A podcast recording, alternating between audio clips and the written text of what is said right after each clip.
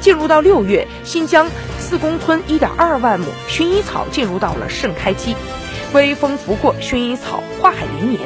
近年来，村里围绕乡村振兴战略，依托万亩薰衣草产业发展，采用合作社加企业加农户加电商的运作模式。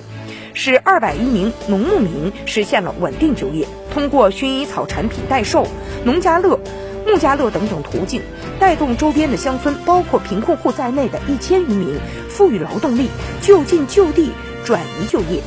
霍城县拥有独特的自然资源，是世界上最适宜种植薰衣草的地区之一，是中国薰衣草之乡。目前种植薰衣草大约五点六万亩。二零一九年，全县年产薰衣草精油三百吨，干花一千五百吨，年综合产值将近十五亿元。薰衣草产业带动创业就业的人数超过了一点五万人。